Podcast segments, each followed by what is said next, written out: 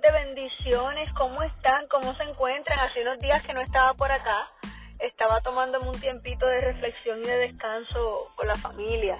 Eh, pero miren, llegué, llegué y, en estos días, entre todas las cosas que, que Dios me ha permitido vivir, disfruté unos días en familia, compartí con mi familia, hicimos ministerio.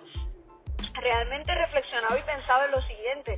Muchas veces nosotros nos quejamos de las cargas o, del estrés que tenemos durante el día, el trabajo, la familia, el ministerio. Y, y ¿sabes qué me ministraba Dios en estos días?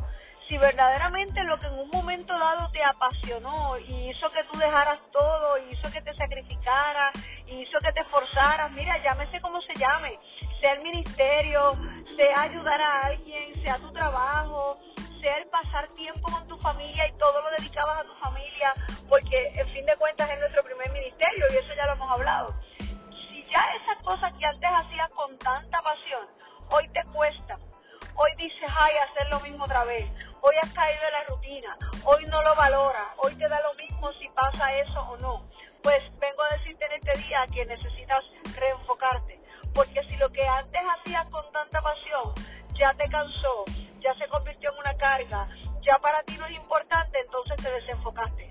Entonces tú que me estás escuchando hoy, necesitamos entonces hacernos una autoevaluación, esas que a mí me encantan tanto, y pensar si entonces nuestras vidas y nuestras rutinas han cambiado tanto que lo que en un momento dado fue una pasión, fue algo tan poderoso, fue algo tan bonito en nuestras vidas, y hoy es una carga, entonces estamos desenfocados si antes te encantaba servir a la casa del Señor, si antes te, te morías por estar en la iglesia, era un hermano, no importa si era el que estaba en el parque o el que estaba en el altar adorando, eso antes te apasionaba y hoy te carga. Hoy el tener que llegar a cantar te carga, hoy el tener que llegar a servir te carga, hoy hay otras cosas más importantes que llegar a servir en la casa del Señor. Entonces te desenfocaste.